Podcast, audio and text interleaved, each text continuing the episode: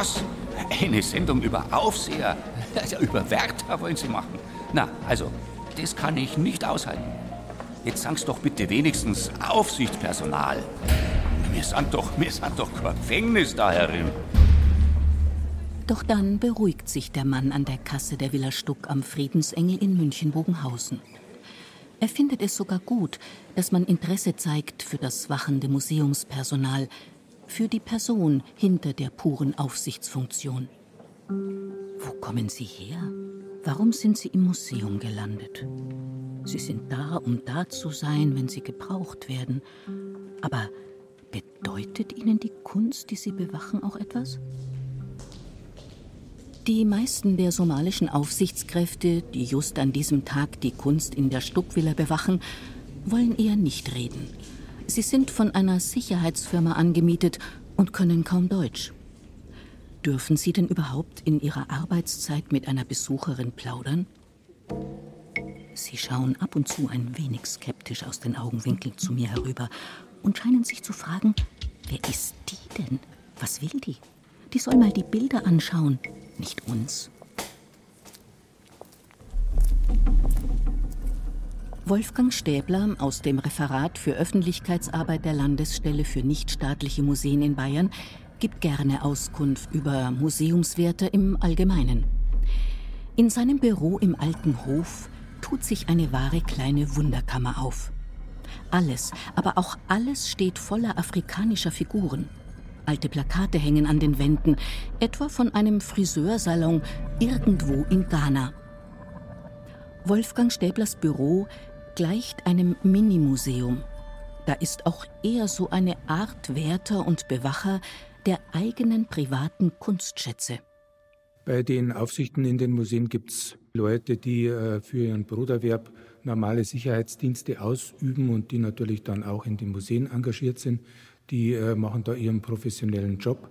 Es gibt dann die Gruppe 2, äh, die, sage ich jetzt einmal, aus dieser reinen Professionalität ein bisschen rüberdriften in eigenes Interesse. Also ich habe da selber auch mit Leuten gesprochen, die dann sagten, ja, sie suchen sich dann irgendwelche Bilder aus, die sie besonders lieben und die ihnen gefallen und äh, die sie dann beispielsweise einen Tag lang besonders beobachten, um da selber ein gewisses museales Erlebnis zu haben.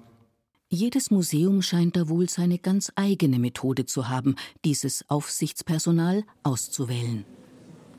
Was denken sich wohl diese Sicherheitsdienstler aus Somalia, wenn sie die Prunkräume der Villa Stuck beaufsichtigen? Welche Landschaften ziehen da an ihrem inneren Auge vorüber? Was mögen sie erlebt haben da, wo sie herkommen? Fast unsichtbar stehen sie bei den Bildern und Objekten, verschmelzen regelrecht mit den Wänden. Ihre Körper wirken manchmal selbst wie in den Raum gegossene Skulpturen. Sie beobachten, bewachen, warten und schweigen. Was weiß Samuel Beckett vom Schicksal der Wärter? Es war die nackte, ungeheuerliche Wahrheit, dass während seiner ganzen Wartezeit das Warten sein Schicksal gewesen war. Ein Museumswärter soll natürlich die Kunstwerke bewachen, möglichst unsichtbar. Sie sind aber auch verantwortlich dafür, dass sich die Besucher in guter Atmosphäre ganz auf die Kunst im Raum konzentrieren können. Wolfgang Stäbler Zunächst ist Museumswärter oder Museumswärterin ja kein Lehrberuf. Man muss nicht in irgendeine Berufsschule gehen, um das zu können. Aber es ist natürlich wichtig, entsprechende Fähigkeiten zu haben. Und aus diesem Grund hat beispielsweise unsere Landesstelle für die nichtstaatlichen Museen in Bayern im Rahmen ihres Fortbildungsprogramms Museumspraxis ein Seminar eingerichtet, das jetzt schon seit vielen Jahren und mit großem Interesse immer wieder wahrgenommen wird. Es richtet sich an Museumsaufsichten und Kassenkräfte, also die Leute, die quasi mit den Kundinnen und Kunden des Museums, sprich den Besucherinnen und Besuchern, ja zu tun haben. Wenn ich ins Museum gehe, ich treffe ja nicht den Direktor oder die Direktorin, sondern ich treffe ja die genannten Personengruppen und insofern haben wir dem Seminar auch einen Namen gegeben. Ich bin das Museum. Die Aufsichtskräfte und die Kassenkräfte, sie sind ja letztlich das menschliche Gesicht des Museums. nicht jemand, der in seinem Büro sitzt und der für die normalen Besucher unerreichbar ist. Ich bin das Museum. So würde sich und seine Tätigkeit wohl Jürgen Gellert, Aufseher im Franz-Marc-Museum in Kochel, beschreiben. Die Kunstwerke scheinen in den lichtdurchfluteten Räumen regelrecht zu atmen. Es gibt sogar einen Bereich, in dem man sich setzen und durch riesige Fenster einfach in die real existierende Landschaft blicken kann. Jürgen Gellert liebt sein Haus, die Kunst darin und vor allem das Beobachten von Menschen, die diese Kunst betrachten. Früher war er Polizist, musste aber nach schwerer Krankheit in Frührente gehen. Durch solche Fortbildungsseminare hat er gelernt, mit der ganzen Bandbreite verschiedenster Menschen besser umgehen zu können. Er beobachtet, er bewacht, er wartet. Er beobachtet, er bewacht, er wartet, er entdeckt und erstaunt. Ich kümmere mich sehr gerne um das Verhalten der Besucher hier im Haus. Ich wache darüber, dass die Leute sich nicht an, in Anführungszeichen daneben benehmen Leute, die Kunst interessiert sind, aber mit den Bildern direkt nichts anfangen können, denen versuche ich in Kleinstbereichen zu helfen.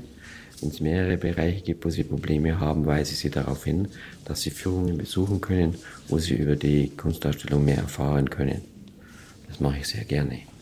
Sonst, wie gesagt, finde ich jetzt nicht als Aufsichtsperson, die sich nur um das ruhige Ablauf des Hauses kümmert, sondern auch um das gute Betrachten und das Aneinanderkommen von Kunst und Besuchern. Eine Kollegin von Jürgen Gellert, Franziska Weber, weiß aber durchaus auch von unangenehmen Kunstkunden zu berichten, die einfach immer rumstenkern, wenn sie zum Beispiel unbedingt fotografieren wollen, was hier im Museum aber verboten ist. Also die Leute wollen sich ja heutzutage auch keine so Vorschriften unterordnen. Da haben halt wir dann auch die Schwierigkeiten. Und einmal weiß ich, das war wirklich dermaßen extrem. Das habe ich dann erst danach gefragt, dass der Mann psychisch krank war. Also der ist früh auf mich losgegangen, also so Nase an Nase und der hat mich angeschrien, hau ab, hau endlich ab. Also der ist komplett ausgetickt und ich habe dann einen Kollegen geholt. Aber der Mann hat sich dann auch nicht beruhigt. Also das war ganz furchtbar und ich habe da direkt zittert und Angst gekriegt. Also Männer finde ich auch in diesem Beruf geeigneter. Da haben die Leute dann doch mehr Respekt. Franziska Weber war vor vielen Jahren auf Jobsuche und kam eher zufällig hier ans Haus. Sie hat es sofort genossen, in diesen wunderschönen Räumen arbeiten zu dürfen.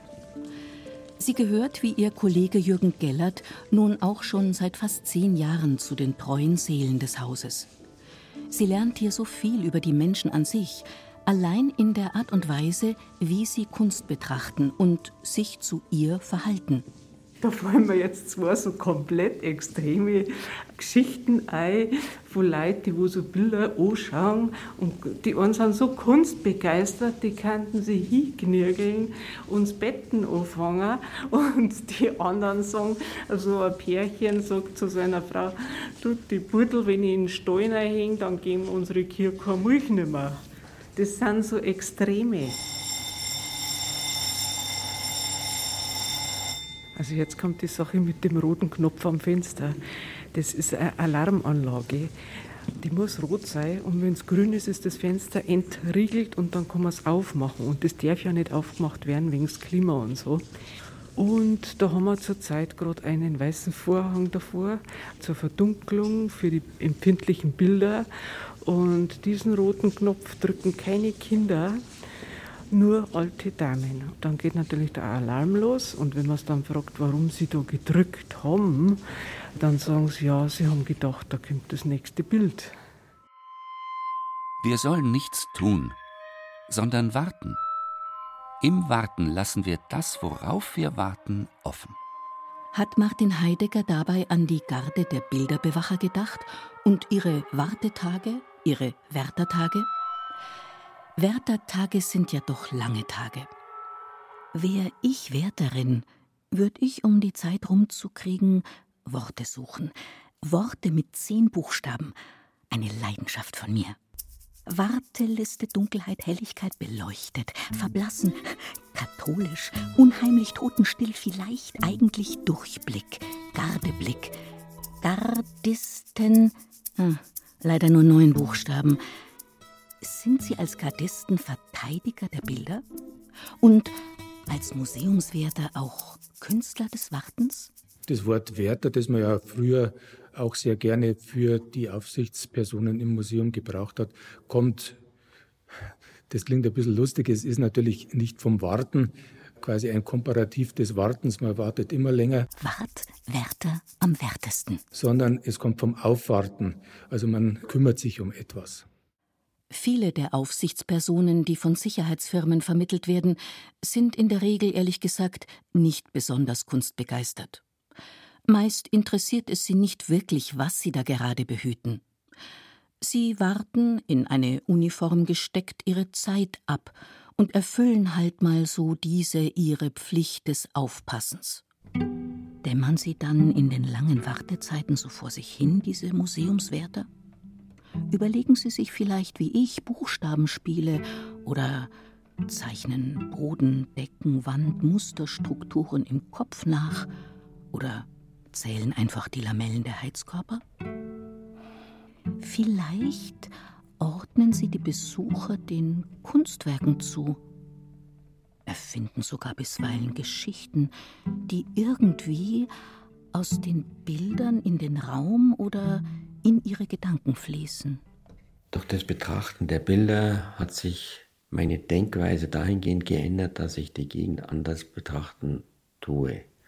Und zwar durch die Denkweise, die ich durch die Bilder in Teilbereichen vermittelt bekommen habe, betrachte ich die Gegend um mich herum auch anders, in Teilbereichen anders. Und bin dann froh, durch diese Künstler es gelernt zu haben, die Gegend mit ihren Augen zu betrachten. Die Arbeit im Franz-Marc-Museum hilft Jürgen Gellert auch, neue Blickwinkel auf sein Leben zu werfen. Er ist viel ruhiger und gelassener geworden. Wenn ich alleine in den Räumen mich aufhalte, gehe ich auf die Bilder zu, die mir besonders gut gefallen, trete in angemessenen Abstand vor sie hin, schaue mir das Bild an und spreche innerlich mit dem Bild. Das heißt nicht laut, sondern ich mache mir Gedanken, was drückt die Person aus, was sagt die Person, die dort steht, was sagt der Mann, was sagt das Tier, was sagt die Umgebung, was sagt die Person zu der Umgebung oder was sagt die Umgebung zu der Person. Und das sehe ich sehr, sehr gerne und schaue mir das bei Bildern, die mir speziell gut gefallen, sehr gerne an. Man könnte in meinem Gedankenspiel Worte mit zehn Buchstaben zu finden, auch kürzere Worte zusammenfassen, um auf die Zahl zehn zu kommen. Allein sein. Was ist denn? Heute nicht. Nicht immer. Garde, warte. Hallo, hallo. Oder 20er Buchstabenpakete. Das Museum ist sehr voll. Meine Bluse sitzt nicht. Wann ist nur Feierabend? Wichtig ist, dass man dabei immer die Buchstaben durch die zehn Finger beider Hände schickt, die dabei etwa am Oberschenkel aufliegen können, so als würde man auf dem Klavier spielen.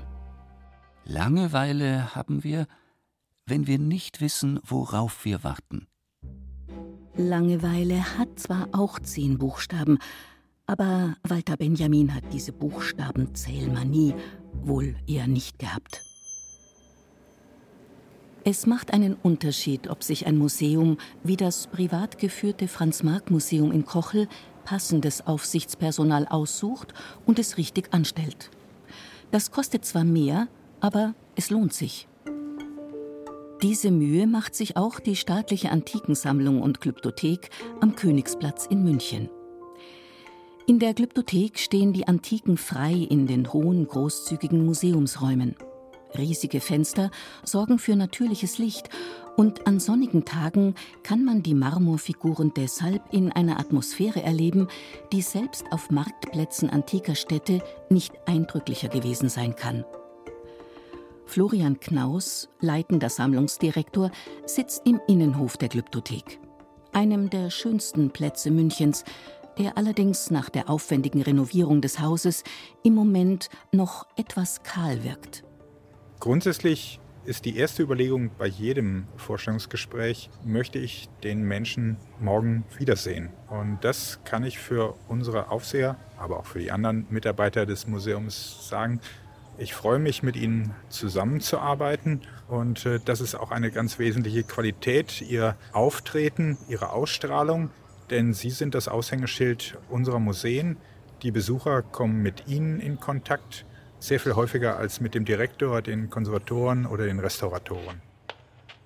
Sie fallen mir auf, diese feinen, lebensklugen, interessierten Menschen. Sie machen mich neugierig, ziehen mich regelrecht in ihren Bann. Ich muss gestehen, bisweilen gehe ich bloß ins Museum, um solche Menschen zu entdecken. Etwa Dietmar Hertrich, der in der Glyptothek angestellt ist. Ich fühle mich sehr wohl in diesem Haus.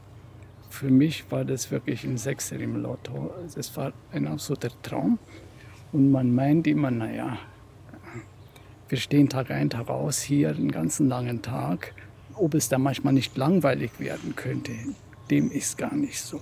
Weil jeden Tag, Tag ein, Tag aus, erlebe ich die Räumlichkeiten immer wieder aufs Neue weil die Lichtverhältnisse so unterschiedlich sind. In jedem Raum spiegelt sich das Licht ganz anders ab. Manchmal sind sogar Nebelschleier über den Skulpturen. Das ist einfach Magie pur. Ein sehr schlanker Mann, fast durchscheinend. Seine Gesichtszüge so fein, als hätte sie ein Bildhauer in Stein gemeißelt. Ein lebendiges Marmorgesicht. Allen voran haben wir im Römersaal einen Republikanerkopf der ist auch auf dem Cover vom Charakterköpfe-Katalog. Und diesen Kopf ist für mich das Schönste, was wir hier in der Glyptothek haben. Meine subjektive Empfindung jetzt. Vom Aussehen, das könnte ich in 15 Jahren sein. Der hat meine Stirnfalten, der hat meine Lachfalten, der hat alles, meine Ohren, meine ganze Physiognomie. Alles passt da. Aber abgesehen davon, die Struktur von diesem ganzen Material ist so fantastisch und diese ganze Patina, die da auf dem Republikaner seiner rechten Seite zu sehen ist, ist einfach nur sensationell schön. Da passiert was mit einem. Hineinschlüpfen in die Skulpturen und ihre Geschichten. Sich identifizieren mit den Objekten, die man eben nicht nur bewacht. Man verbindet sich, stellt sich mit ihnen auf eine innere Bühne, wie Maurice Blanchot meint. Wer wartet, bereitet im Kopf eine Bühne, auf der er den Monolog des Wartens aufführt. Auch wenn nicht viel los ist und die Wartezeit wie Blei auf einem liegen muss. Dietmar Hertrich scheint es nie langweilig zu werden. Er lebt mit und in den Kunstwerken. Diese Zeit die wir für uns alleine haben, da gehen einem diverse Sachen durch den Kopf. Und manchmal schaut man sich wirklich nur in aller Ruhe die Skulpturen an, die man sich sonst vielleicht in dieser Art und Weise nicht anschauen würde. Und man entdeckt Sachen, das glauben Sie gar nicht. Es ist unglaublich schön. Und diese Stile, ja, erzeugt wieder eine Magie und man kommt dann von einem ins nächste und kann sich dann so berauschen an diesen Skulpturen. Einige haben sich durch die vielen Führungen, die sie während ihrer Arbeitszeit mitbekommen, ein richtig großes Wissen angeeignet. Sie geben neugierigen Besuchern gern Auskunft oder erzählen die ein oder andere Anekdote zu den Objekten. Aber eine gewisse Zurückhaltung ist dabei schon erforderlich.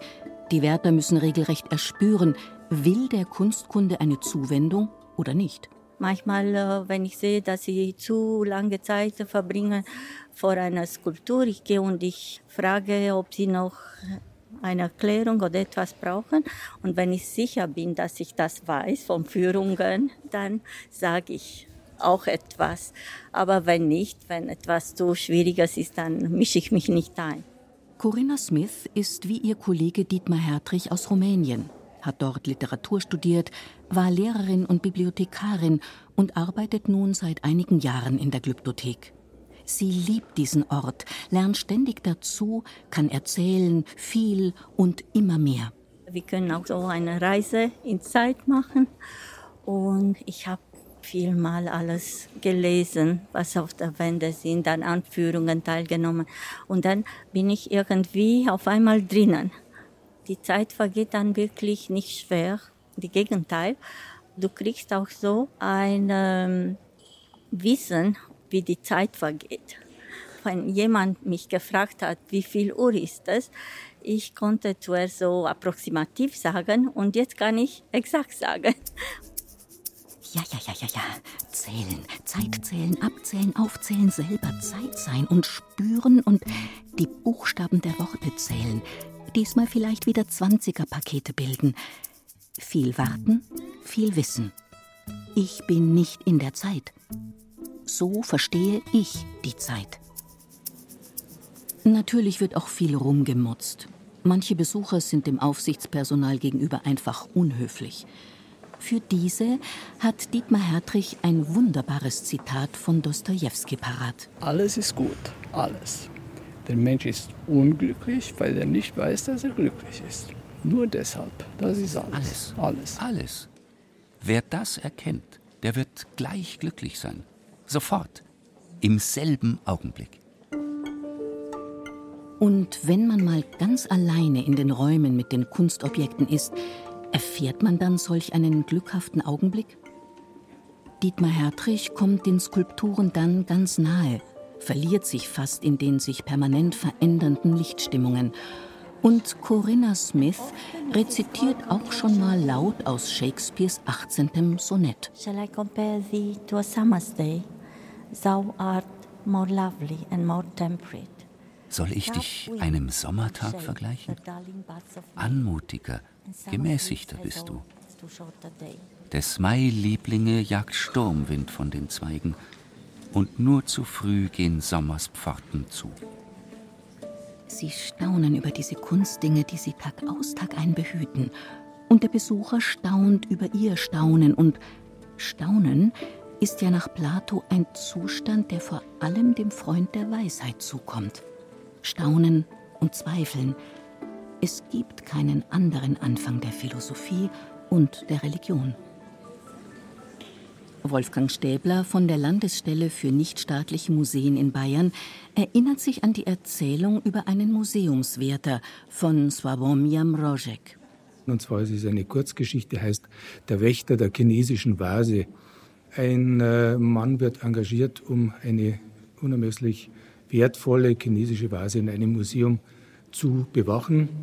Er tut dies 30 Jahre lang. Es passiert nichts, überhaupt nichts. Und am letzten Tag seiner Tätigkeit, bevor er in Rente geht, steht er auf und schlägt diese Vase in Stücke, denn für ihn ist es anscheinend der einzige Weg, um zu beweisen, dass seine berufliche Tätigkeit nicht umsonst war über Jahrzehnte, sondern dass tatsächlich eine große Gefahr für dieses tolle Stück gegeben war. Ob sie wirklich manchmal solche Sehnsüchte bekommen, unsere Museumsaufsichtspersonen, diese wartenden Wärter der Kunst, die Wartekünstler und Kunstgardisten. Doch wohl eher nicht. Sie behüten die Kunst und bewahren sie, sehen sie und helfen uns zu sehen. So long as man can breathe and I can see, Solange Menschen atmen, Augen sehen, so lang lebt dies und heißt dich fortbestehen.